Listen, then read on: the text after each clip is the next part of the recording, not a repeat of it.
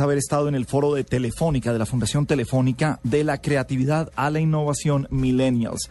Una gran encuesta hecha en todo el mundo para descubrir las tendencias de los jóvenes, de los Millennials. Y allá estuvo el señor Diego Carvajal, señor, representándonos muy bien, afortunadamente. Eso espero, porque ¿Pero por qué? que tenemos una imagen muy respetable para que llegue un señor allá, sabrá Dios vestido como, a decir sabrá Dios qué cosa. No, él fue con corbatín y con... Tira, uy, sí. ¿Se da cuenta? Sí, Y fue con casco. De montarla de juvenil y tal. Y fue con una moto Vespa. Verde, verde nevera. Eso no es varonil. No, No, para nada. no, no, pero hasta ahí sí no hay noticia. No. Y el calvo. Imagínese. Y con ese casco que parece gasú a veces, que se ve todo cabezón. Parece un messenger. ¿Qué pasó allá, Diego? Buenas noches. Bueno, como bien lo señala usted, doctor Gabriel, hoy se entregó en un foro en la Puerta Grande en Bogotá, en, cerca del Parque La 93, se entregó un foro sobre la encuesta de los millennials. Ya nosotros habíamos hecho referencia hace un par de semanas a una portada de la revista Time hablando de que los millennials, que son esta generación que debe estar alrededor de los 27 años en este momento, es particularmente distinta a sus generaciones anteriores. Pues Telefónica encuestó a más de 12.712 personas, lo hizo de manera online y eh, está viajando por el mundo en los países principales presentando este informe sobre los millennials. El que quiera ver más puede entrar a el hashtag era numeral TEF, TEF, millennials, millennials con doble L. Pero básicamente lo- el ejercicio fue simpático porque se presentó de una manera muy particular.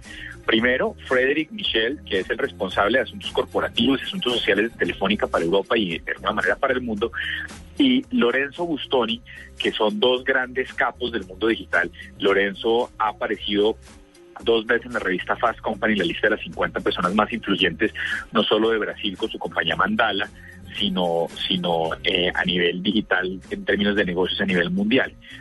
Ellos fueron los primeros que presentaron este estudio. Nos encontramos hallazgos don- donde veíamos que el colombiano, el millennial colombiano, es un, es un joven particularmente optimista, con un alto grado de sensibilidad social y con una intención y con una firme creencia en que puede cambiar el mundo a través de su accionar.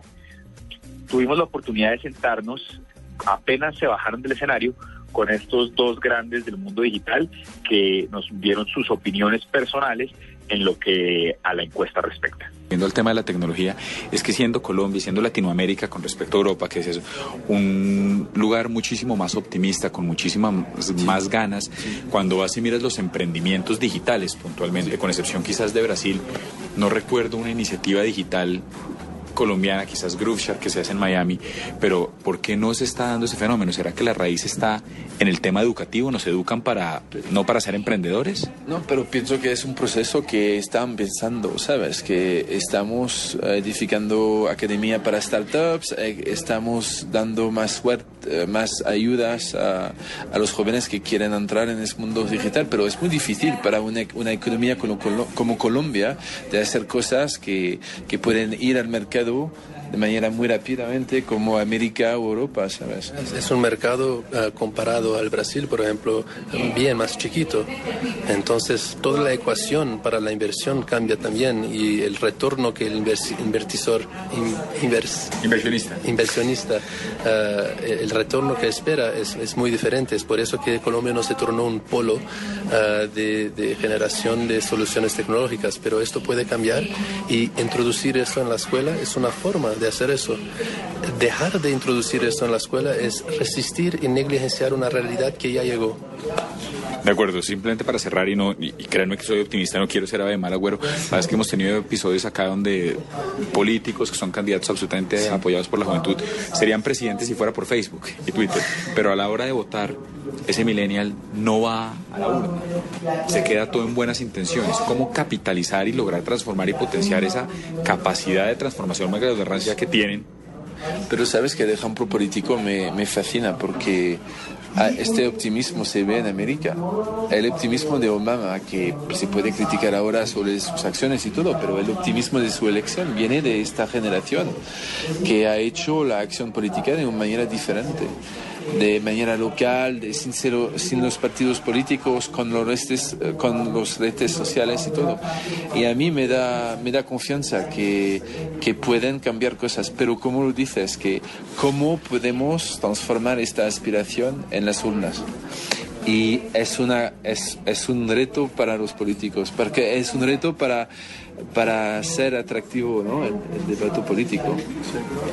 No, no, nada, nada más acrecentar, a no ser que eh, los, los líderes solo van a conectarse con los milenios cuando empiezan a demostrar a través de sus acciones que crean en otro modelo de relacionamiento con la sociedad civil. Y eso significa salir del modelo top-down y empezar el modelo bottom-up. En ese orden de ideas y ya para cerrar y dejarlos tranquilos, ¿cuál es para ustedes el insight o el hallazgo más importante de este estudio, que es el más grande que se ha hecho de millennials a nivel mundial que presenta hoy Telefónica? Para mí, dos, si, puedo, el optimismo, seguramente, de Colombia, pero también el- la brecha de género, que para mí es, una, es un tema muy importante para los años que vienen. La, cómo podemos hacer que la tecnología se democratiza y, y se transforma un- en un instrumento que no es caro, pero también que todo el mundo sabe cómo eh, disfrutarlo, ¿no? Disfrutarlo de manera profesional, de manera para aprovechar la, la entrada en, ah, en el mercado y todo. Estas dos cosas importantes para mí. Y para mí el gran insight es uno que ni fue discutido, que es la brecha generacional entre los milenios y todas las generaciones anteriores.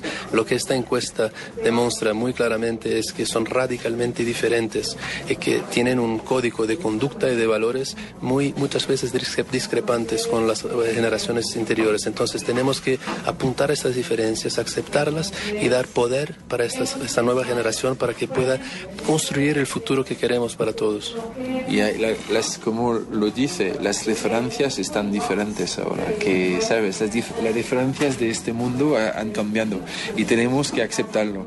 Y hemos discutido hoy eh, la- el tema de la religión y la manera de ver la religiosidad y la religión de manera diferente.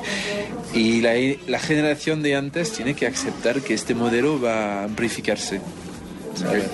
Bueno, muchas gracias a ustedes por estar con nosotros hoy en la nube. Muchas gracias. Gracias. Gracias.